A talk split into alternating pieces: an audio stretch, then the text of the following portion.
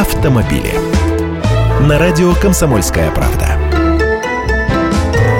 Здравствуйте, я Андрей Гречаник. В марте продажи легковушек упали почти наполовину, точнее на 42%, если сравнивать с данными этого же месяца, но в прошлом году. Если так пойдет дальше, авторынок в 2015 году упадет до уровня провального 2009 года.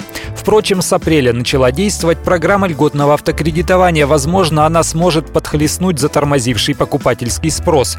Рано или поздно ситуация стабилизируется, но это время еще не пришло, так комментируют в Ассоциации европейского бизнеса.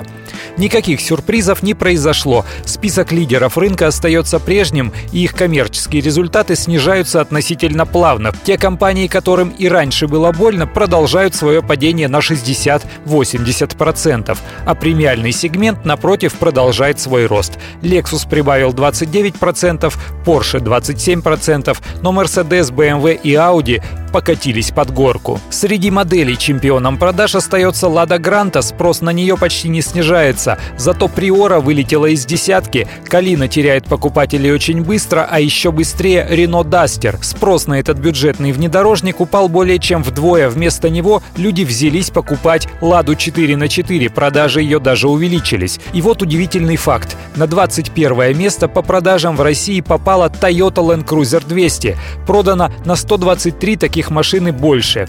И авто по цене от 3 миллионов рублей оказалось в числе 25 самых продаваемых легковушек. Вот такие они, гримасы кризиса. Автомобили.